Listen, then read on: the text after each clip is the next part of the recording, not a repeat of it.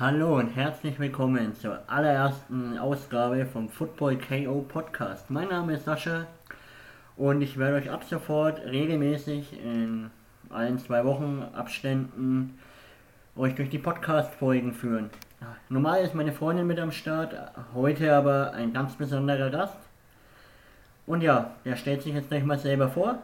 Nils. Ja, hi. genau. Also ich bin der Nils, bin leidenschaftlicher Barca-Fan seit ein paar Jahren und spreche heute mit dem Sascha mal ein bisschen über dieser Liga. Ja, richtig. Ihr habt jetzt vom schon rausgenommen. Wir reden über die spanische erste Liga. Ja, da gibt es immer die sieben, acht vermeintlichen Top-Teams, aber dieses Jahr, wie man ja merkt, spielen ganz andere Mannschaften oben mit.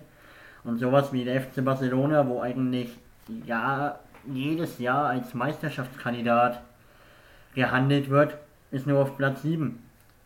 Und warum das so ist, werden wir jetzt in dieser Folge mal besprechen. Oder Nils? Genau. Ähm, ich habe mir ein bisschen was zu Barca, also ich würde sagen, ich kenne mich da schon ein bisschen aus, habe jetzt auch mich noch mal ein bisschen genauer informiert und würde sagen, dass wir können eigentlich gleich mit Barcelona anfangen, oder? Ja, sehr gerne. Dann fangen wir mal mit Barcelona an. Dann könnt ihr jetzt die Bühne. Genau, also äh, FC Barcelona ist ja eigentlich der Club in Spanien mit Real Madrid. Durch die Jahre mit Messi, Iniesta, Xavi und der Pep Guardiola ist das ja eigentlich wirklich die Macht im ähm, europäischen Spitzenfußball geworden. Aber in den letzten Jahren geht es einfach, ja, muss man einfach sagen, ein bisschen bergab. Ähm, aber woran es liegt, das, ja, das besprechen wir jetzt einfach mal. Ähm, ich habe mir da jetzt mal ein paar Gedanken gemacht, woran es denn liegen könnte. Und ein großes Thema beim FC Barcelona sind natürlich die Transfers. Da gab es in den letzten Jahren wirklich unzählige. Manche waren gut, manche waren vielleicht nicht ganz so gut. Ähm, ich würde jetzt einfach mal anfangen, ähm, ja, mit so einem Transfer wie zum Beispiel Coutinho oder Dembele. Kurz zu Coutinho, der ist ja von Liverpool gewechselt zu Barcelona und sollte da ja so ein bisschen die Zehnerrolle übernehmen. Was aber also meiner Meinung zumindest eine echt scheiß Idee ist, wenn halt ein Lionel Messi, der da wahrscheinlich ohne Diskussion der best, mit Abstand der beste Zehner der Welt war, und die sich dann praktisch diese Rolle teilen sollen. Das funktioniert halt nicht. Oder was sagst du dazu? Ja, nee, da gebe ich dir recht, weil Messi ist eben der Spieler bei Barcelona gewesen. Und er sollte ja auch, man sollte keinen Spieler holen für Messi, der auf der gleichen Position spielt. Eigentlich sinnlos das Geld rausgegeben. Und ja, jetzt sieht man ja, er kommt ja kaum noch zum Zug. Ja, genau, also er hat diese Saison erst ein paar Einsätze sammeln können, hat, hat zwar zwei Tore gemacht, aber ja, so wirklich überzeugend war das jetzt auch nicht. Und das war halt, also der Transfer war, es war wirklich die Idee, ihn mit Messi gemeinsam spielen zu lassen, weil natürlich Lionel Messi sich nicht auf die Bank setzt bei Barca. Und das ist halt, hat halt überhaupt nicht funktioniert. Da hat er dann mit, ähm, hat er dann teilweise linker Flügel gespielt, wofür er einfach das Tempo nicht hat, wo er, weil er halt einfach immer wieder in die Mitte zieht und da steht halt Messi dann hat er auch zwischenzeitlich mal Achter gespielt, was aber bei Barca unter Valverde auch nicht so wirklich funktioniert hat. Und dann, ja, so die letzten zwei Jahre ist er eigentlich, hat er, war er auch öfter verletzt und hat dann im Endeffekt eigentlich nicht wirklich gespielt. Hat, er hat zwar hin und also er hat schon gespielt, so ist nicht, aber er ist wirklich so eine Top-Phase, wo man jetzt sagt, ey, der, der, mit dem kannst du wirklich bauen für die Zukunft, die gab es einfach nicht. Und ähnlich ist es auch bei ja, dem Sorgenkind Dembele, das ist ja seit, eigentlich seitdem er von Dortmund zu Barca gegangen ist, ist das ja so ein, ja, so ein kleines Problem. Das hat ja bei Dortmund schon angefangen, da mit seinem Disziplinmangel, dass er da mal hin und wieder nicht ins Training gekommen ist, weil er irgendwie verschlafen hat, weil er die ganze Nacht gezockt hat, äh, wegen solchen Sachen. Und dann bei Barca kam halt dann noch die Verletzungsanfälligkeit dazu. Ja, und ja, Sascha, was würdest du sagen, oder was, was ist das Problem Warum scheitert Dembele bei Barca? Das ist, äh, wie du schon gesagt hast, mit seinen Auffälligkeiten Einstellungssache. Wenn er fit ist, hat man in Dortmund gesehen, ist er ein überragender Mann. Aber es hat ja schon angefangen mit dem Thema, dass er sich wegstreiken wollte und das ist eine klare Einstellung. Vor allem, wie du auch schon gesagt hast, verschlafen, weil er lieber zocken war mit Kumpels oder so. Ob er jemals bei Barcelona ankommt oder zum Topstar wird, weiß ich nicht. Kann ich dir auch ehrlich nicht beantworten. Ja, also wie du schon gesagt hast, Dembele ist ein wirklich überragender Spieler und wenn, wenn er wirklich mal fit ist, die kurzen Phasen, wo er fit ist, da ist er dann auch wirklich, wirklich ein starker Spieler. Ich meine, rechts, links, der kann eigentlich alles, ist unfassbar schnell. Aber es, es bringt halt nichts, wenn du dauernd verletzt bist. Und durch die ganzen Verletzungen, ich glaube, es sind jetzt, ich glaube, 15 waren es jetzt schon, seitdem er Barca ist, hat über 100 Spiele schon für Barca, die er hätte spielen können, verpasst, einfach durch die Verletzungen. Und dann fehlt halt auch der Rhythmus. Dadurch, dann kamen auch immer wieder neue Trainer, erst Valverde, dann Etienne, ja, und jetzt dann, also Setien, das war ja eher so ein, ja, ich weiß auch nicht, irgendwie hatte da keiner so richtig einen Plan, was das sollte. Das hat ja auch überhaupt nicht funktioniert. Da war auch die Mannschaft hat dann irgendwie sich so ein bisschen gegen das Trainerteam gestellt, weil da ging eigentlich einfach gar nichts. Ja, und Dembele hat es dann halt immer wieder schwer, vor allem er ist halt verletzt, dann kommt ein neuer Trainer. Dann ist, spielt er wieder, muss sich dann unter dem neuen Trainer wieder seine, seine Rolle erkämpfen und wenn er das dann schafft, oder also entweder schafft oder schafft es nicht und wenn er es halt nicht schafft, sitzt er eher auf der Bank und wenn er es schafft, spielt er zwar, aber ist dann eben gleich wieder verletzt. Ja, und deswegen gibt es jetzt auch die Gerüchte, dass er schon anscheinend schon mit Juventus einig sein soll, weil er ja, ähm, also Bas hat sein, wollte seinen Vertrag verlängern, der läuft die Saison aus. Den hat er, das hat er aber nicht angenommen, weil seiner Meinung nach war das Geld zu wenig. Ja. Ja, schon mal echt interessante Insider von dir, danke dir. Ähm, aber was hältst du persönlich davon, okay, gezwungenermaßen jetzt, dass Barcelona jetzt endlich den Umbruch mit der Jugend startet? Also ich finde die Entscheidung, dass sie jetzt auf die Jugend setzen, wirklich gut, weil mit La Masia haben die, ja, ob das jetzt die beste Jugendakademie der Welt ist oder nicht, sei jetzt mal dahingestellt, aber doch schon eine Jugendakademie und auch Talente, die, rausge die sie rausgebracht haben und zurzeit auch rausbringen, die einfach überragend sind, die seit klein auf in der Barca-Jugend sind. Und das sieht man ja auch, die Qualität von diesen Spielern. Ich meine, ich habe jetzt auch mal ähm, mich ein bisschen informiert und es gibt wirklich 17 Spieler im Barca-Kader, die unter 23 sind. Und 12 von denen haben dabei schon debütiert für die erste Mannschaft. Klar, das sind auch ein oder ich glaube sogar zwei Torhüter dabei, die jetzt hinter Testegen natürlich ein bisschen, ja, ein, einfach keine Chance haben, weil Testegen dann noch zu stark ist. Aber ich meine, es gibt ja trotzdem Spieler, in, also viele junge Spieler, die auch jetzt in der Startelf bei Barca spielen und wirklich die Saison oder auch letzte Saison wirklich spielen. Okay, ja. Aber ist für dich als Barcelona-Fan dieser Umbruch zur Jugend viel zu spät gekommen? Weil du hast ja immer noch Leute wie Jordi Alba, äh, Busquets, oder wie du mir im Vorgespräch schon gesagt hast, ein absoluter Lieblingsinnenverteidiger Piquet dabei? Oder hätten sie schon viel früher starten müssen, die, die Jugend zu fördern? Also es ist natürlich schwer, weil wenn man sagt, okay, wir bauen jetzt auf die Jugend, ist natürlich auch immer die Gefahr, dass das völlig schief geht. Weil dann einfach vielleicht die ähm, Talente eben vielleicht nicht das halten können, was sie versprechen, wenn sie zu den Profis kommen und es dann eben schief geht. Das, ich denke, da hatten, hatten die Barca-Verantwortlichen auch ein bisschen Angst vor und haben das dann ja, eher so ein bisschen aufgeschoben und da kam auch dann wirklich über zwei, drei Jahre kam da wirklich gar nichts aus der Jugend. Ähm, es hatten so 2017, 2018, wo dann wirklich so Piquet wirklich die ganze Saison spielen musste, Busquets das ganze Jahr, Jordi Alba, wirklich so, äh, auch ein Suarez wirklich das ganze Jahr spielen musste und dann auch immer wieder so Transfers getätigt wurden, wo einfach nur ältere Spieler noch gekauft wurden ähm, um eben den Kader zu ergänzen, wie zum Beispiel ein Vidal und, oder ein Paulinho, was eigentlich gut geklappt hat. Also Paulinho zum Beispiel war wirklich sau stark in seiner Debütsaison, hat gleich acht Tore in der Liga gemacht und hat, war auch wirklich Stammspieler. Aber der wurde dann halt auch wieder weggegeben und das, da verstehe ich auch nicht ganz, warum das so ist. Und dann vielleicht mit dem Argument, dass sie auf die Jugend bauen wollen, aber das haben sie dann halt auch nicht wirklich gemacht, sondern sie haben da eher wirklich wieder nur einen Ersatz für Paulinho geholt, einen Ersatz für den Spieler, einen Ersatz für den Spieler.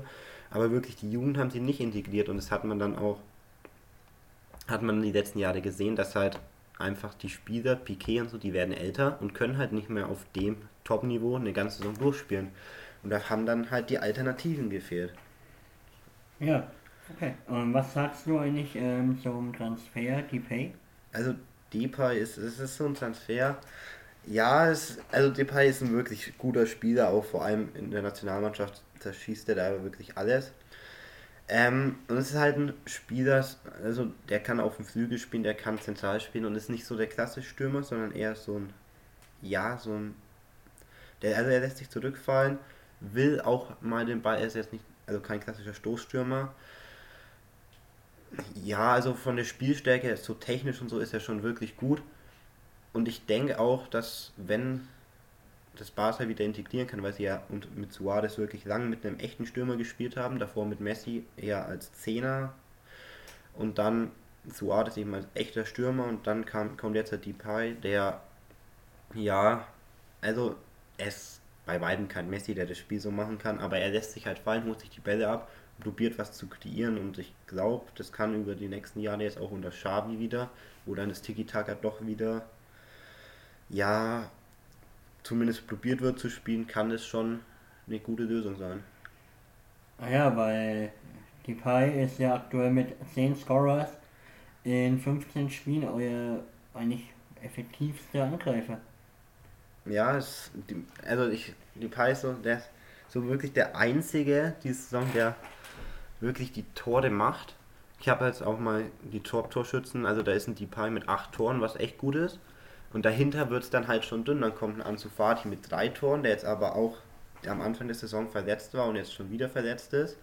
Und dann kommen noch fünf Spieler, also Sergio Roberto, Nico González, auch aus der Jugend.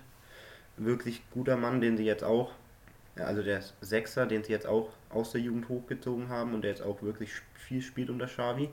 Dann kommt halt ein Brayfeld und ein Araujo und ein Coutinho, den wir vorhin schon angesprochen haben, mit je zwei Toren. Aber das ist halt einfach für einen Top-Club, wo es vielleicht jetzt dieses Jahr nicht das Ziel Meisterschaft war, weil der Umbruch einfach zu krass war.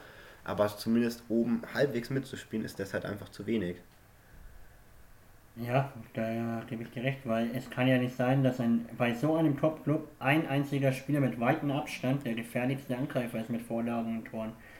Wobei mir jetzt aufgefallen ist, in meiner Recherche über Barcelona, dass ein Depay auch 2,3 Schlüsselpässe pro Spiel spielt. Ja, also das zeigt halt auch, was ich jetzt gerade schon gesagt habe, dass er sich eben auch mal fallen lässt, dass er auch also nicht der klassische Stürmer ist, sondern sich auch mal die Bälle abholt und dann kommen diese Pässe eben auch zustande, dass er dann auch mal das Spiel eben, also nicht übernimmt, aber dass er eben die Offensive auch leitet. Sehr interessant, danke für die ganzen Insights. Jetzt würde ich mal nochmal, weil wir ja vorhin das Alter angesprochen haben, über Sergio Busquets reden. Ist er trotz seiner 33 Jahren immer noch euer absoluter Stammsechser? Es, also ist natürlich schwierig bei Busquets und das, also das ähm, ist auch sowas, was ich bei Real zum Beispiel kritisiere, ähm, dass jetzt eben so verdiente Spieler wie Busquets, der jetzt wirklich seit 10, 12 Jahren bei Barca eben im Mittelfeld spielt, der wirklich mit dem Verein alles gewonnen hat was weiß ich, wie viele Spiele gemacht hat, dass die halt bei Real zum Beispiel, das hat man bei Iker Casillas gesehen, zum Beispiel, dass die dann halt einfach, das heißt dann einfach, okay, du hast jetzt 10 Jahre für Verein gespielt oder bei Iker Casillas waren es jetzt weit über 15 Jahre, dass sie dann einfach sagen, okay, du bist nicht mehr auf dem Niveau, du bist vielleicht nicht mehr so absolute Weltspitze, du kommst jetzt weg. Und dann sind die halt weg. Bei Barca ist es so, also würde ich, ich würde es jetzt nicht ähm, pauschalisieren, aber da ist es auch schon so, dass verdiente Spieler, dass die einfach länger, dass die länger spielen dürfen, dürfen, sage ich jetzt mal. Die kriegen zwar, also ein Busquets, der spielt halt länger von Anfang an. Den, der traut sich so irgendwie niemand, den wirklich auf die Bank zu setzen, auch wenn es vielleicht mal die richtige Entscheidung wäre, vor allem im Mittelfeld, wo jetzt Barca ja wirklich mit De Jong, mit Petri zwei wirklich fähige Spieler hat. Ähm, aber auch junge Javi, Nico, das, also das ist ja wirklich Potenzial da, Ricky Puig, die sind ja eigentlich alle Mittelfeldspieler und da traut sich aber niemand wirklich Busquets da mal auf die Bank zu setzen, was vielleicht in manchen Spielen vielleicht durchaus die bessere Entscheidung wäre, statt dass er da die ganze Saison wirklich durchspielen muss und am Ende dann keine Kraft mehr hat. Ja gut, aber wenn man sich jetzt mal die Werte von ihm anschaut, ist er mit weitem Abstand der Beste. Er hat pro Spiel 2,3 Tacklings, 1,2 Interception, also er fängt den Ball ab, 1,6 Fouls, okay, das kann man aber auch wegen seinem Alter und Langsamkeit anwerten, aber er hat trotzdem noch Top-Werte für sein Alter. Ja klar, er hat Top-Werte, aber Busquets war meiner Meinung nach schon immer ein Spieler, den du, den, also wenn du nur das Spiel schaust, dann siehst du Busquets nicht. Weil Busquets, der ist keiner, der die, die Spiele entscheidet. Der ist, der ist einfach einer, der, ja, das ist schwer zu sagen, der macht so ein bisschen die Drecksarbeit. So, der spielt vielleicht nicht den entscheidenden Pass, aber der spielt vielleicht den Pass, der zum entscheidenden Pass führt. Und das ist halt in, und, und räumt vielleicht auch mal ab vor der Abwehr, aber das ist halt jetzt mit seinem Tempo, was wirklich manchmal echt schlimm ist anzuschauen. Das ist halt, ist halt einfach vielleicht auch einfach zu langsam, um da jetzt noch gegen vor allem junge, schnellere Sechser, Achter da entgegenzuhalten. Okay, jetzt würde ich aber sagen, bevor wir das Thema Barcelona erstmal beiseite räumen und dann weitermachen in der Liga, hätte ich noch mal eine Frage. Was ich jetzt gelesen habe und das ja überall in den Medien ist, habt ihr Ferran Torres vom Manchester City verpflichtet. Ja. Was sagst du zu dem Transfer? Und wie könnt ihr euch ihn leisten? Ja, also wie können wir uns den leisten? Es ist, ja, es ist kompliziert. Also, ja, den, also ob das Geld jetzt da ist, das ist mir dahingestellt, aber Barca macht ja seit Jahren einfach Schulden.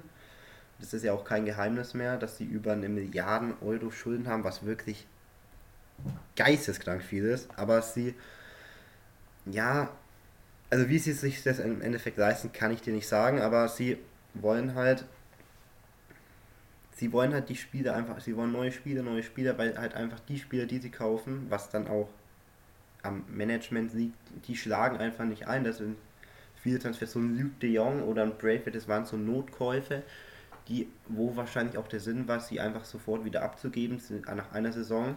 Aber es sind halt dann immer Summen, die die ausgeben. Oder zum Beispiel auch für einen, vor ein paar Jahren für einen Malcolm. Der spielt jetzt bei Zenit St. Petersburg, hat bei Barca ein Jahr gespielt, war da Auswechselspieler, also hat nicht viel gespielt und für den wird halt eine, werden halt 40 Millionen Euro hingelegt, die Barca wahrscheinlich immer noch abzahlt an den ganzen Schulden. Und es sind halt so Summen, es macht halt einfach keinen Sinn für solche Spieler, die eh nur, wo wahrscheinlich, okay, bei Malcolm haben sie sich wahrscheinlich einfach mehr erhofft, aber es sind einfach Summen, so 40 Millionen für einen Malcolm, der davor sich noch nie irgendwie so in Top-Ligen gezeigt hat, das ist einfach viel zu viel. Und dann führt es halt dazu, dass man einfach Spieler kauft, kauft, kauft. Aber ich denke tatsächlich, dass Ferdinand Torres ein guter, ein guter Spieler ist. Und auch, also was schon mal positiv ist, er ist Spanier, was in der spanischen Liga ja schon mal sinnvoll ist für, für die Sprache zumindest. Er hat unter Pep Guardiola bei City gespielt, was ja, der ja auch die Barca-Philosophie, die Xavi jetzt auch wieder spielen will, auch umsetzt. Deswegen denke ich, ist das auch schon mal ein guter Pluspunkt. Und dadurch ja, es ist halt, also er kennt sich, er weiß halt einfach genau, was Xavi erwartet, weil Xavi ziemlich genau das erwartet, was Guardiola auch erwartet. Und dann ist es gut und er ist halt noch jung. Und da, also ich, und er hat wirklich Potenzial. Also ich würde sagen, der aus dem, das, das könnte ein Transfer sein, der wirklich in die richtige Richtung geht. Ja gut, aber es sind 55 Millionen für einen Spieler, der jetzt eine Zeit lang verletzt war. Nicht einfach viel zu viel. Also ich glaube, das ist tatsächlich dem Markt so ein bisschen geschuldet, weil ich meine, heutzutage wechselt gefühlt jedes Talent, das irgendwie mal einen Ball gerade ausgespielt hat für 30 Millionen.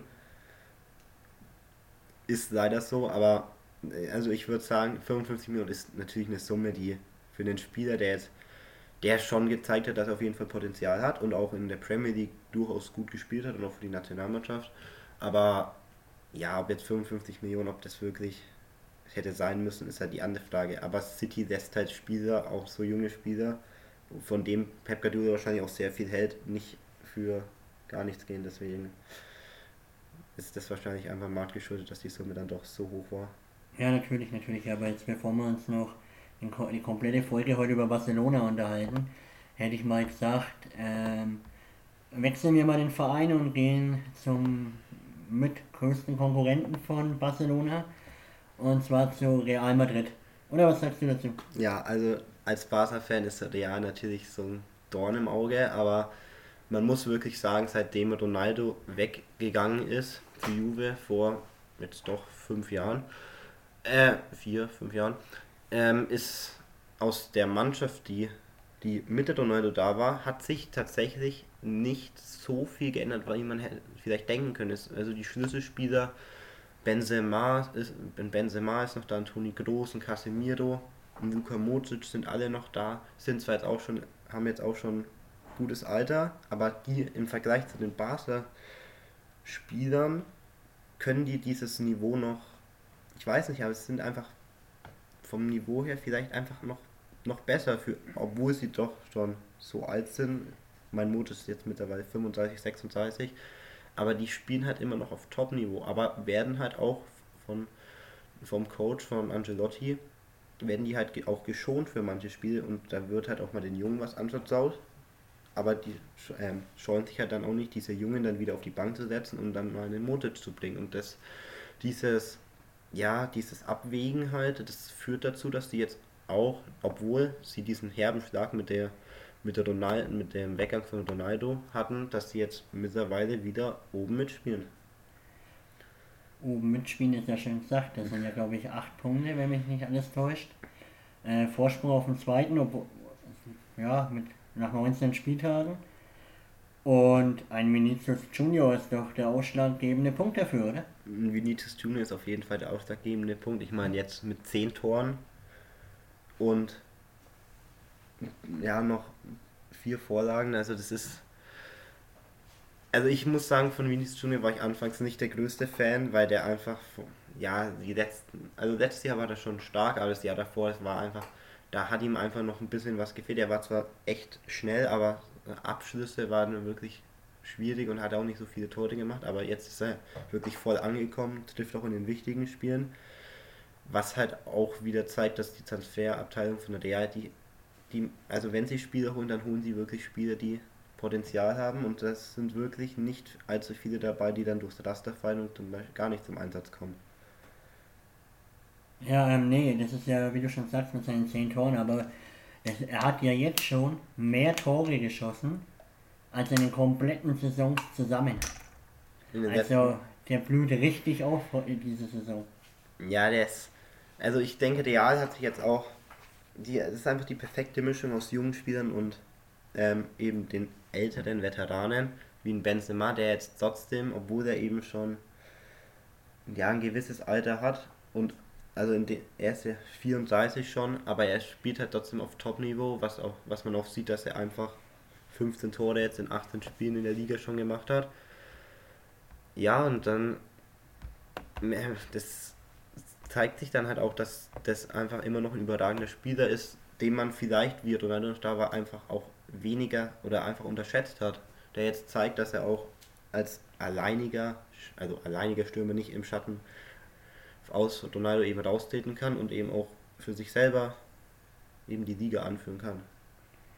Ja, also war eigentlich der Weggang von Ronaldo so gesehen das Beste, was Benzema passieren konnte.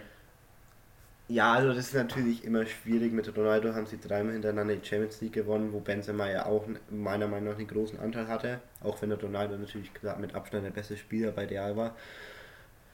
Und jetzt ist es halt so, dass du ähm, eben diese Chancen, diese ähm, auch die Elfmeter und auch eben den Platz, den Ronaldo eben gebraucht hat, den, den man ihn auch nicht streitig machen konnte, dass den halt jetzt Benzema bekommt und dadurch er auch ein höheres Ansehen im Club hat und somit auch von seinen Mitspielern vielleicht noch mehr Vertrauen bekommt.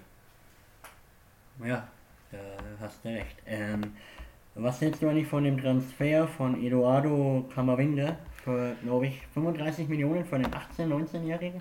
Also Camavinga ist ja ein sehr junger Spieler, aber ich würde auch sagen ein sehr guter junger Spieler als Sechser oder Achter, ähm, der ja auch seine Einsätze, also zumindest ja, er, er bekommt seine Einsätze, hat jetzt in der Liga schon 13 von 16 möglichen Spielen gemacht, hat sogar schon getroffen. Und ja, das ist auch, zeigt auch wieder, dass Real einfach, wenn sie Spieler holen, dass sie einfach gute Spieler holen, die dann nicht oder selten floppen. Das ist also von Starter Dennis der ja gekommen aus der französischen Liga ähm, dieses Jahr und jetzt mit 19 also mit 18 zu Real Madrid zu kommen und jetzt wirklich so aufzublühen, das ist schon, zeigt schon, wie stark er ist. Von den Werten her hat er ja auch 1,5 Tacklings pro Spiel. Interception eher weniger, aber wie du schon gesagt hast, denke ich eher, dass er auf der 8 neben Groß oder neben Modric spielt, je nachdem. Und ja, aber ich finde den Transfer echt interessant. Aber ob das vielleicht ein Schritt zu früh für ihn war, weiß ich nicht. Also ich, das ist natürlich immer schwer zu sagen, ob das jetzt der, ob der Schritt jetzt zu früh oder eben, ob der im Schritt noch nicht richtig war, aber ich denke, man, ich meine, man sieht ja auch, dass Real ihm vertraut. Ich meine, in der Champions League hat er 4 von 6 Spielen gemacht. In der Liga, wie gerade schon gesagt, 13 von 16 Spielen. Das zeigt halt auch das Vertrauen vom Trainer und wenn er diese Leistung nicht bringen würde, würde er wahrscheinlich auch nicht spielen. Also denkst du, Ancelotti will auf Dauer auch ähm, den Kader verjüngern, also mit den Spielern, was man schon im Kader hat? Ja, auf jeden Fall. Ich denke, das sieht man auch, auch von den Transfers der letzten Jahre so. Also ein Vinicius Junior, ein Rodrigo. Ähm, ja, dass die halt einfach die teilweise verjüngern wollen. Klar, es gehen auch, klar, es kommt auch ein Alaba von Bayern, dafür geht aber ein Sergio Ramos zu ähm, PSG. Ähm, ja, es, also vor die Real spielt jetzt seit Jahren, es hieß immer ja, die jungen Spieler, auch ein Marco Arsenio oder Nacho Fernandes, die sind mittlerweile ja auch schon etwas älter das, und sind aber, also wirklich Talente sind sie nicht mehr. Ich meine, Arsenio ist 25, das irgendwann ist man kein Talent mehr. Ähm, aber die sind halt ja, sie spielen ihre Spiele und Real holt halt nicht mehr nicht so viele ähm, alte Spieler, sondern eher junge und baut die aber auch richtig ein. Lässt sie nicht wie Barca jetzt, wie den Peti, der in seiner ersten Saison, auch wenn er sofort überzeugt hat, sehr gefühlt die ganze Saison durchspielen musste, dann noch bei der Europameisterschaft dabei war und dann noch zu Olympia ist mit Spanien, dass der halt einfach ausgebrannt ist, wenn er dann irgendwie gefühlt 70 Spiele in einer Saison macht. Und Real findet da halt die Mischung, dass sie wirklich die jungen Spieler spielen lassen, aber auch die Älteren mal auf die Bank setzen, aber die dann aber die Jüngeren dann eben auch mal im nächsten Spiel auf die Bank setzen und so dann eben meiner Meinung nach die perfekte Mischung einfach finden. Also machen die genau das, was Barcelona eigentlich nicht vornehmen sollte. Ja, ich würde sogar sagen, dass sie das machen, was Barca vor zwei, drei Jahren hätte schon machen sollen. Was sie dann, wie vorhin schon gesagt, eben verpasst haben. Und dadurch ist es halt jetzt ja, ein bisschen schwierig jetzt. Also dieses Jahr wird Barca ja nicht allzu viel reißen in der Liga. Ich meine, die haben ja jetzt schon einige Punkte Abstand auf Real und es wird Real wird da auch nicht mehr wahnsinnig viel anbrennen lassen, denke ich. In der Europa League, ich meine, sie konnten ja auch nicht in der Champions League überwintern, was auch ein ja, herber Verlust ist. Aber jetzt die Euroleague, also die müssen es ja dann schon gewinnen, sonst ist die Saison wirklich eine Katastrophe meiner Meinung nach. Ja klar, aber ja. Was sagst du eigentlich zu dem, um mal nicht Real nur hochzuloben, sondern auch mal über die Fehltransfers, Eden Hazard und Luka Jovic? Also Luka Jovic, das war meiner Meinung nach einfach, der hat bei Frankfurt war wirklich gut, wirklich stark, aber der Schritt zu Real war da einfach viel zu groß. Meiner Meinung nach, der hätte einfach bei Frankfurt bleiben sollen. Lässt sich im Nachhinein natürlich immer leicht sagen, aber Real, der Schritt zu Real es war einfach nicht der richtige. Und zu Eden Hazard, klar, also er ist ja, er sollte ja der, der Ronaldo-Nachfolger sein. Und dadurch war natürlich auch ein enormer Druck auf ihm. Ähm, und das den, auch wenn man wirklich gedacht hat, also so, weil Eden Hazard war ja bevor er zu Real ist bei Chelsea wirklich ein Monster in der Premier League, dass er da und, und auch international in der Champions League, in der Europa League. Und dann ist halt, ja, ich weiß auch nicht, dann kamen Verletzungen dazu. Meiner Meinung nach auch, also Gewichtsprobleme waren ja auch in der Vorbereitung immer mal wieder ein Thema. Ja, und so wirklich gefangen hat sich Eden Hazard bei Real nicht, ob er jetzt noch, noch mal beweisen kann. Ich meine, er ist jetzt auch schon 30. Ähm, ist halt die Frage und aber das also ich denke, er wird bei der auf jeden Fall noch spielen. Er hat die Saison ja auch schon immerhin zwölf Spiele gemacht in der Liga. Zwar nur eine Vorlage und kein Tor, aber also ich denke, dass er die nächsten Jahre auf jeden Fall noch bei der sein wird. Aber in welcher Rolle und wie gut er dann wirklich sein wird, ist dann die andere Frage. Okay, dann würde ich sagen, gehen wir zum nächsten Team über. Und zwar zum FC Sevilla. Die aktuell Tabellenzweiter sind mit wie gesagt, 6 bis 8 Punkten Rückstand. Was sagst du zu der Mannschaft als La Liga-Experte? Ja, also Sevilla ist, ein, ist eine Mannschaft, die, also mir ist die so wirklich ins Auge gefallen, so, weil es war ja eigentlich schon so fast so ein Running Gag, dass die immer, wenn sie gegen Barca spielen, eigentlich immer auf die Fresse bekommen. Und jetzt mal so zu sagen, also vor allem im Pokal gab es da wirklich viele oder das ein oder andere Duell, wo sie die Hinspiele gegen Barca wirklich gewonnen haben und dann im Rückspiel echt mies verdroschen wurden von Barca. Aber mittlerweile ist, also sie haben ja auch dreimal die Europa League gewonnen in den letzten Jahren. Oder was heißt in den letzten Jahren? Ja, doch in den letzten Jahren. Und jetzt ist halt ähm, die Frage, können sie jetzt wirklich auch mal oben länger mitspielen? Und sie haben zwar die letzten Jahre wirklich hin und wieder mal oben mitgespielt, aber wirklich um da die großen drei Barca, Real und ähm, Atletico wirklich mit denen mitzuhalten, hat es nicht gereicht.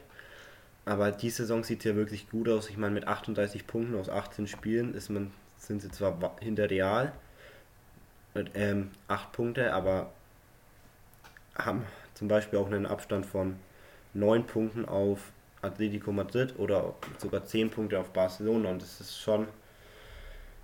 Also ich traue sie auf jeden Fall zu, die Saison um zweiten dritten Platz mitzuspielen. Um ersten Platz wird nicht erreichen, weil der Jahr dafür einfach zu stark ist, aber Champions League muss, muss das Ziel sein und ich denke auch, dass sie das Ziel erreichen werden. Perfekt, perfekt. Ähm, was hältst du eigentlich von den Neuzugängen? Rafa Mir, der im Sommer von den Wolves kam. Junger Spanier, hat bei der Olympia, wenn mich nicht alles täuscht, alles mit zerbombt und hat diese Saison jetzt schon 17 Spiele und 5 Glocken als Neuzugang. Ja, als Neuzugang sich so einzufinden ist natürlich immer stark. Ähm, also 5 Tore in 17 Spielen ist, ist zumindest ordentlich, kann man eigentlich nicht sagen. Ähm, ist auch eher selten, dass aus der Premier League wirklich jemand in dieser Liga wechselt. Wenn, dann ist es eher andersrum. Aber scheint zu funktionieren. Und also ich würde ihn jetzt noch nicht als, also er ist ja auch schon 24, aber er ist auf jeden Fall ein, ja, ein guter Spieler, ein guter Stürmer, der jetzt, ja, der, der seinen Job macht und deswegen, der ist ein Grund, warum sie wieder da steht, wo sie steht. Perfekt, perfekt, danke. Ähm, Eric Lameda sagt dir bestimmt auch was von den Tottenham Hotspurs. Ähm, war ja bei Tottenham gegen Ende nicht mehr so gesetzt. Bei Sevilla bis zu seiner Verletzung, aktuell ist er ja verletzt, zwölf Einsätze, vier Tore, eine Vorlage. Äh, denkst du, der lebt ja gerade seinen zweiten Frühling so in der Art? Okay, er ist erst 29, aber. Ja, also Eric Lameda ist, war ja lang bei Tottenham. Wie du sagst, er ist jetzt, naja, gut, was heißt auch schon 29, er ist 29. Ähm, ist jetzt aber verletzt sogar bis, also voraussichtlich kommt er in zwei Monaten erst wieder zurück. Das ist natürlich bei Verletzungen immer so die Frage, so kommt, er kann viel früher, kann aber auch viel später zurückkommen. Denke aber nicht, dass er jetzt allzu lang verletzt sein wird. Und ja, ich meine, vier Tore, ähm, eine Vorlage in der Liga ist, ist auch gut. Was bei Sevilla halt der Fall ist, dass wirklich da, nicht wie bei Barca, dass, dass da wirklich viele Spieler eben treffen. Das, bei Barca ist ja ein bisschen so, dass ja, wie ich vorhin schon gesagt habe, so, zwei, drei Leute treffen, aber bei Sevilla ist es so, Rafa Mir fünf Tore, Eric Lamina vier Tore, Lukas Ocampos, der auch sehr stark ist, vier Tore, ähm, Nesri drei Tore und dann kommt Rakitic mit zwei Toren, aber das ist auf jeden Fall, also da trifft, die haben nicht nur einen Stürmer, sondern trifft eben die, die vordere Abteilung, die Stürmer treffen da wirklich alle, alle machen die Tore und das ist halt auch wichtig, um dann auch im Endeffekt oben mitzuspielen. Und auf welchen Spieler würdest du jetzt sagen, sollte man in der Zukunft mal achten oder ja?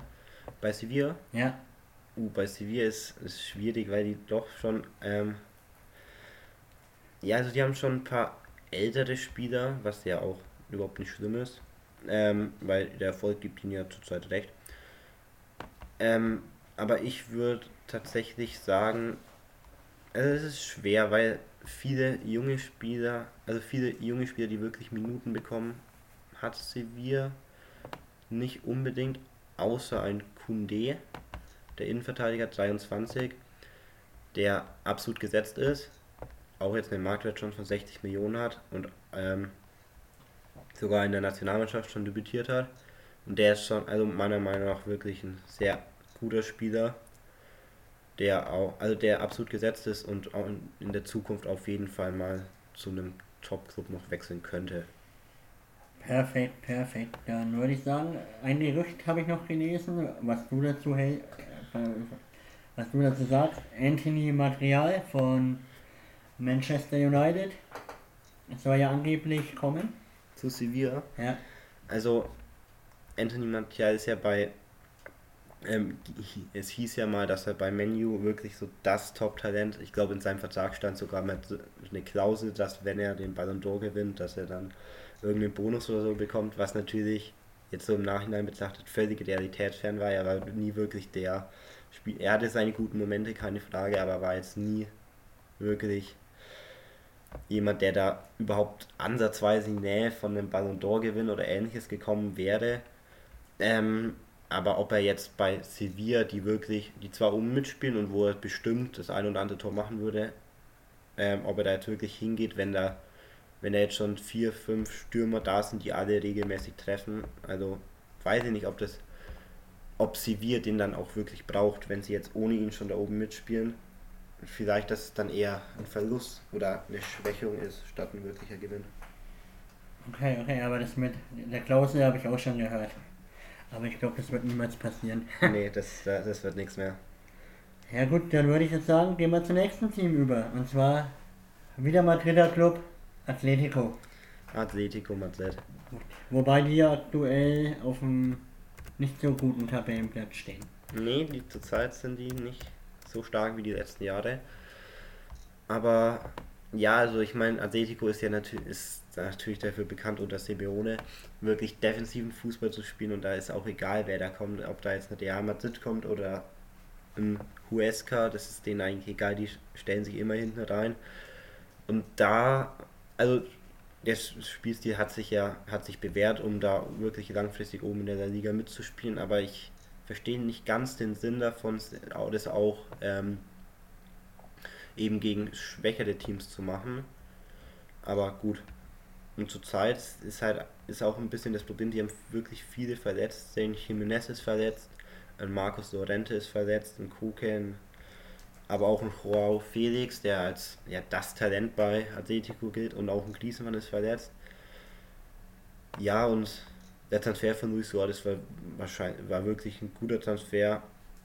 Was über Barca wollen wir da jetzt mal nicht reden was da alles schief lief. Aber ähm, ja, aber wenn natürlich Schau, Felix und Griezmann verletzt sind, dann ist es natürlich schwer für Atletico da oben mitzuspielen. Jo. Ja, aber findest du, das liegt auch an der defensiven Aufstellung vom Simeone? Warum man dann nicht umstellt einmal? Man hat ja die Offensivqualität mit Suarez, Felix, Griezmann. Und trotzdem spielen sie ja seit Jahren diesen defensiven Fußball. Also es ist ja, das, das hat man bei Barca auch hin und wieder mal gesehen. Griezmann ist ja wirklich ein Spieler, der auch nach hinten arbeitet. Was wahrscheinlich daran liegt, dass er das bei Atletico in seiner Zeit vor Barca wahrscheinlich einfach eingebläut bekommen hat, dass er einfach nach hinten arbeiten muss. Und dadurch ist es, also für Spieler von Atletico, die sind ja wirklich alle, die kämpfen füreinander, die wollen das auch, da ist wirklich ähm, Energie drin. Und da ist halt dann immer ein bisschen die Frage, ähm, wie einfach das ist, solche Spieler dann auch umzupolen und zu sagen, okay, du bist halt jetzt nicht mehr so defensiv, sondern wenn, also so ein Griezmann, der das jahrelang eben gesagt bekommen hat, du musst mir nach hinten arbeiten, du musst mir nach hinten arbeiten und dem jetzt zu sagen, okay, du musst nicht mehr mit hinten arbeiten, ich glaube, das ist die Umstellung einfach zu groß und das System hat sich bewährt und deswegen denke ich einfach, dass sie das auch weiterhin spielen werden. Okay, sehr interessant. Äh, was hältst du von dem Transfer von Matthäus Kunja von Hertha BSC? Er hat aktuell ja mit seinen 14 Einsätzen eigentlich eine gute Beteiligung bekommen, oder? Bei seinem Top-Club. Ja, Matthäus Kunja war bei Hertha ja, ja so eine Art Lichtblick, kann man es glaube ich sagen. Ähm, ja, der Transfer zu Atletico kam dann schon ein bisschen überraschend tatsächlich, dass er gleich zu so einem Top-Club geht aber mit vier Scorerpunkten in der Liga und ja gut, noch keine in der Champions League, aber immerhin vier Scorerpunkte in 14 der Liga spielen. Auch wenn er wirklich selten in der Startelf ist und eher eine sporadische Rolle hat, also eigentlich nicht allzu oft eingesetzt wird, ist, sind vier Scorerpunkte auf jeden Fall ordentlich. Ja, perfekt, perfekt. Aber, aber auf wen sollten wir in der Zukunft bei Atletico achten? Also da ist natürlich ganz groß Joao Felix, der Mann der Stunde, sage ich jetzt mal. Ähm, einfach weil er, ja, also Atletico hat einen relativ alten Kader, wirklich viele an, ähm, kurz vor 30 oder schon 25, 26, die dann eben nicht mehr so wirklich ähm, Talente sind, aber ich würde sagen, Joao Felix und vielleicht Kunja, je nachdem wie es sich entwickelt, werden so die Spieler, die Ones to Watches sein bei Atletico. Perfekt, dann würde ich jetzt sagen, bevor wir dann langsam dem Ende hin, zum Ende hingehen, würde ich nochmal gerne über Real Sociedad reden und danach halt noch über unser Überraschungsteam der Saison. Und zwar, die sind ja wie jedes Jahr eigentlich oben dabei, aber der, am Kader selber verändert sich eigentlich so selten was, ne? Ja, also Real Sociedad hat jetzt in den letzten Jahren wirklich einen Sprung gemacht. Die waren ja lang so ein Mittelfeldteam. Und jetzt, in den letzten Jahren sind sie immer wieder oben mit dabei, spielen ja jetzt auch Europa League. Ähm, haben da zwar, wenn mich jetzt nicht alles täuscht, ja gut, gegen, sie spielen gegen Leipzig, das ist Leipzig sucht ja mittlerweile auch nach ihrer Form. Aber also es ist schwierig, wer das jetzt gewinnt oder was allgemein europäisch gesehen drin ist, wenn du gegen Leipzig spielst, weil Leipzig ja zurzeit auch ja schwächelt, aber also international ist auf jeden Fall einiges drin, wenn sie Leipzig schlagen sollten. Und auch in der Liga denke ich, dass sie auf jeden Fall die Euroleague mitspielen. Perfekt, sehr interessant. Aktuell sind sie ja oben mit dabei, ich glaube sogar fünfter. Sieb, siebter meine ich. Nee, sieb, Fünf, nee fünfter. fünfter sind sie sogar. Fünfter. Ja, ich denke jetzt auch, dass sie oben dabei bleiben. Was er diese Transferperiode im Sommer auffällig gemacht hat, wir haben zwei Spieler aus England geholt. Einmal Matthew Ryan von Brighton und einmal Diego Rico von Bournemouth aus der zweiten Liga.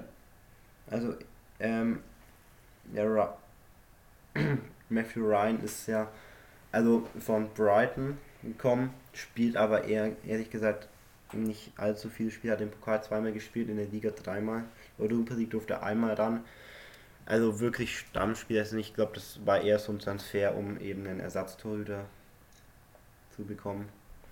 Und die Rico, ähm, ja, ein linker Verteidiger von Bournemouth. Von Bournemouth, genau. Hat jetzt in der Liga ja immerhin sieben Spiele gemacht, aber wie man auch sieht, es spielt nicht allzu viele Minuten, ist dann auch eher sportadischer Linksverteidiger oder auch Innenverteidiger. Okay, okay, und was ähm, sagst du über Alexander Isak? Alexander Isak, der Stürmer von. Richtig. Ja, der ist, also der war ja bei Dortmund und hat ist bei ähm, bei Real Sociedad jetzt aufgeblüht, hat jetzt in der Liga schon 5 Scorer-Punkte, in der Europa League 3 Scorer-Punkte und im Pokal auch schon eine Vorlage gesammelt. Ähm, ja, ist, würde ich schon sagen, Stammspieler. Ähm, ja, und zeigt absolut sein Potenzial und da kann man in der Zukunft auf jeden Fall gespannt sein. Glaubst du, dass er in der Zukunft irgendwann zu einem größeren Club wechseln wird? Ähm, ja, ist auf jeden Fall möglich. Was ich mir allerdings denken kann, sollte er in der Liga jetzt wirklich noch besser werden und vielleicht mal in der Saison 10, 12 Tore machen, vielleicht noch ein paar Vorlagen sammeln, dass er dann einen Schritt zu Real, Barca oder Atletico macht. Also ich denke, dass er, wenn, dass er in der Liga bleibt oder vielleicht zu Dortmund zurückgeht. Aber Weil er hat ja ähm, schon ja Vertrag bis 26 halt. Das ist trotzdem noch eine lange Laufzeit. Ja gut, aber Verträge ist ja immer so ein bisschen schwierig, nur weil jetzt niemand einen Vertrag bis 2026 hat. Ich meine, Barca, die, haben, die haben die Mittel, um den auch aus dem Vertrag rauszukaufen und dann vielleicht mal 5, 5 Millionen mehr zu zahlen. Also ich denke, das sollte jetzt kein Problem sein. Perfekt, ja. Dann würde ich jetzt sagen, weil wir schon ziemlich lange reden, gehen wir nochmal zu unserem Überraschungsteam der Saison. Also ich denke, ihr wisst alle, über wen wir reden. Rayo Vallecano als Aufsteiger, da oben mit am Start zu sein, ist für so eine starke Liga eigentlich echt überraschend. Was ich extrem interessant finde, Rayo ist die beste Heimmannschaft der Liga. Nach neun Heimspielen 25 Punkte. Und haben sogar deinen großen FC Barcelona mit 1 zu 0 geschlagen. Ja gut, man muss dazu natürlich auch sagen, zurzeit Barcelona zu schlagen ist nicht die Mega-Leistung. Klar ist es immer noch Barcelona, aber also früher war das deutlich schwerer als jetzt. Als Aufsteiger ist es aber trotzdem beeindruckend, vor allem wenn man bedenkt, dass der Kader einen ähm, Gesamtwert von 61 Millionen hat, was ja eigentlich für eine Top-Liga nicht so viel ist. Vor allem wenn man dann auch noch oben mitspielt als Tabellenführer es ist zwar, die Liga ist zwar relativ eng, zwischen dem vierten und siebten Platz sind zum Beispiel nur zwei Punkte, aber ich meine, das ist trotzdem eine Leistung, wenn man bedenkt, dass sie in der Saison nur ähm, 2 Millionen Euro Ausge Ausgaben hatten. Wer ist denn für dich ähm, der ausschlaggebende Punkt bei Rayo?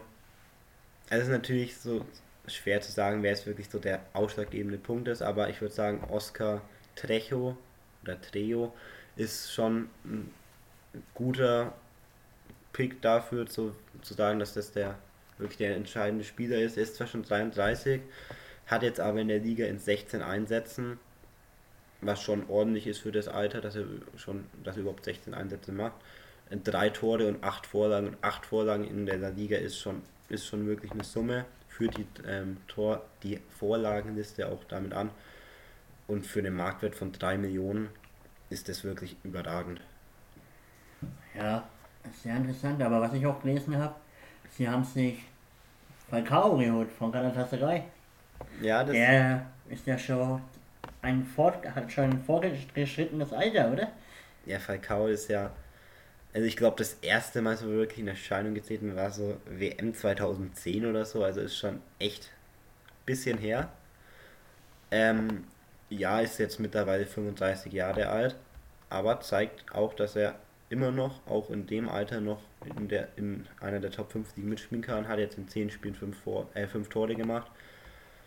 Und ja, der zeigt einfach, er spielt zwar weit nicht in der Startelf, sondern ist ein Einwechselspieler, aber die Rolle nimmt er, hat er anscheinend angenommen und 5 Tore in 10 Einsätzen zeigt ja auch, dass er da auf jeden Fall seine Leistung wahrscheinlich sogar über den Erwartungen bringt. Ja, sehr interessant, was du da sagst. Aber was macht für dich aus, dass der Aufsteiger wirklich die Großen ärgert oder was die da oben halt sich da festsetzen? Also so ein wirkliches Geheimnis kann ich dir jetzt so nicht sagen, aber ich denke, dass sie einfach so jedes Spiel eben angehen soll, als wäre es das letzte, klingt jetzt vielleicht ein bisschen blöder, aber ich meine, sie haben, die Erwartung war ja wahrscheinlich, oder ist, dass sie nach der Saison wieder runtergehen, was so typisch für einen Aufsteiger ist. Und sie zeigen halt gerade einfach, dass sie nicht der typische Aufsteiger sind, die, der da Angst haben muss um Klassenheit, sondern der einfach oben mitspielt, mit dem keiner gerechnet hat, der einfach überrascht, aber der halt auch, also die Erwartungen waren halt einfach nicht allzu groß von Rayo Vallecano. Ich meine, ich denke, wenn du jetzt einen Barca-Spieler fragen gefragt hättest vor der Saison, wer ist Rayo, Rayo Vallecano, der hätte ja wahrscheinlich gesagt, ja, das ist ein Aufsteiger, keine Ahnung. Und jetzt haben sie Barca weggehauen und zeigen, dass sie auch nicht, dass sie auch konstant zumindest also oben mitspielen können. Ob das jetzt nach der Saison immer noch so aussieht, wissen wir nicht, aber dass sie zumindest keine Abstiegssorgen haben. Perfekt. Schöne und gute Worte. Ein Thema hätten wir noch und dann ist für die heutige Folge Schluss. Wie siehst du das Siegerstanding gegenüber den anderen europäischen Top-Ligen?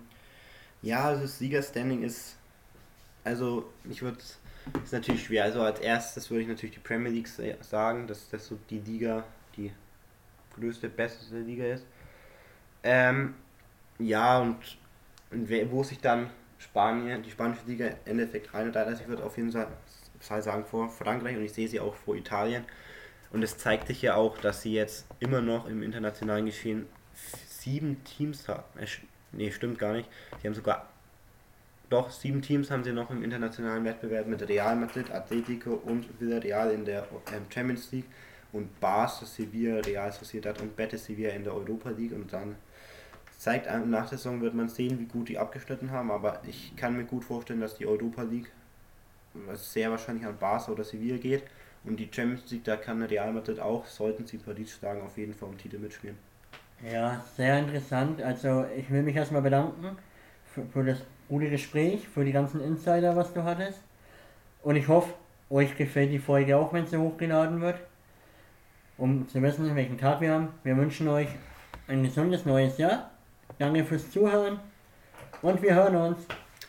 Macht's gut. Tschüss. Wie baut man eine harmonische Beziehung zu seinem Hund auf? Puh, gar nicht so leicht. Und deshalb frage ich nach, wie es anderen Hundeeltern gelingt, beziehungsweise wie die daran arbeiten. Bei Iswas Dog reden wir dann drüber. Alle 14 Tage neu mit mir, Malte Asmus und unserer Expertin für eine harmonische Mensch-Hund-Beziehung, Melanie Lippisch. Iswas Dog mit Malte Asmus. Überall, wo es Podcasts gibt.